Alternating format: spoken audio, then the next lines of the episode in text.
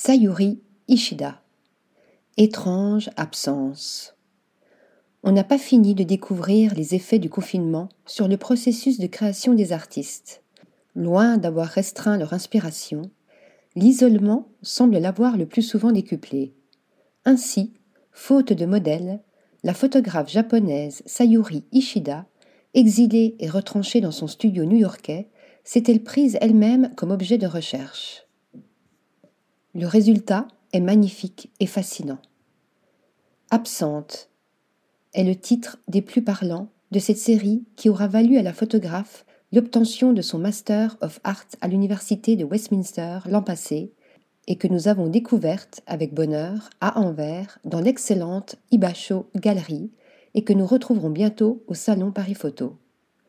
Dans ces photographies d'une grande poésie, Flirtant avec le surréalisme, mais d'un dénuement presque abstrait, on voit les choses les plus ténues, les objets les plus banals, les pans de murs ou de fenêtres les plus quelconques, prendre une incroyable consistance.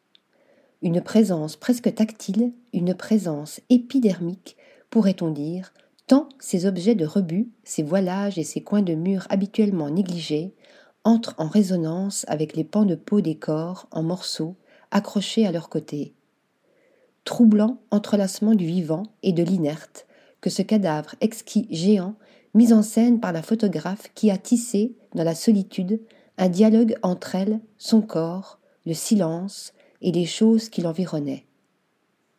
Accrochés côte à côte, dans un étrange rapport d'étrangeté et de complicité, comme les pièces encastrées d'un puzzle surréaliste jouant de la magie de la fameuse rencontre fortuite énoncés par Lautréamont dans les chants de Maldoror, les objets et les parcelles du corps de l'artiste, souvent dédoublés, nous disent tant de choses dans le doux silence des noirs et blancs ou des teintes et éteintes, gris, bleu nuit, l'amour, la solitude, le manque, l'attente, mais aussi l'envie, l'éveil et l'acuité des sens, le bruissement des herbes dans la nuit. Ici, un avant-bras et une main s'abandonnant à l'obscurité, près d'un morceau de bois, aux allures d'épave, semblant transpercer le vide, puis voilé, trois photos plus loin, par un rideau de tulle. Là, comme posés en apesanteur et en transparence, sur ce même vide, deux dos jumeaux recroquevillés, reliés par un fil, auquel fait écho, sur la photo voisine, la ligne serpentine d'une brindille, faisant elle-même écho au sublime nu trônant de dos, dans les herbes folles, d'un extraordinaire clair-obscur nocturne.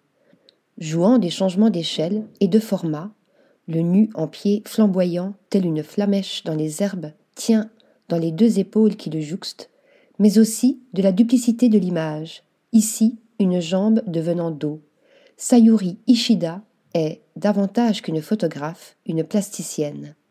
À preuve, les magnifiques installations de gravats et autres objets de rebut ramassée dans la rue dont elle a fait de somptueux jeux d'illusion, ou encore la plasticité de son sublime ventre rapiécé, un collage virtuose, une ode à la féminité, tout en pudeur et en sensualité. Article rédigé par Stéphanie Dulou.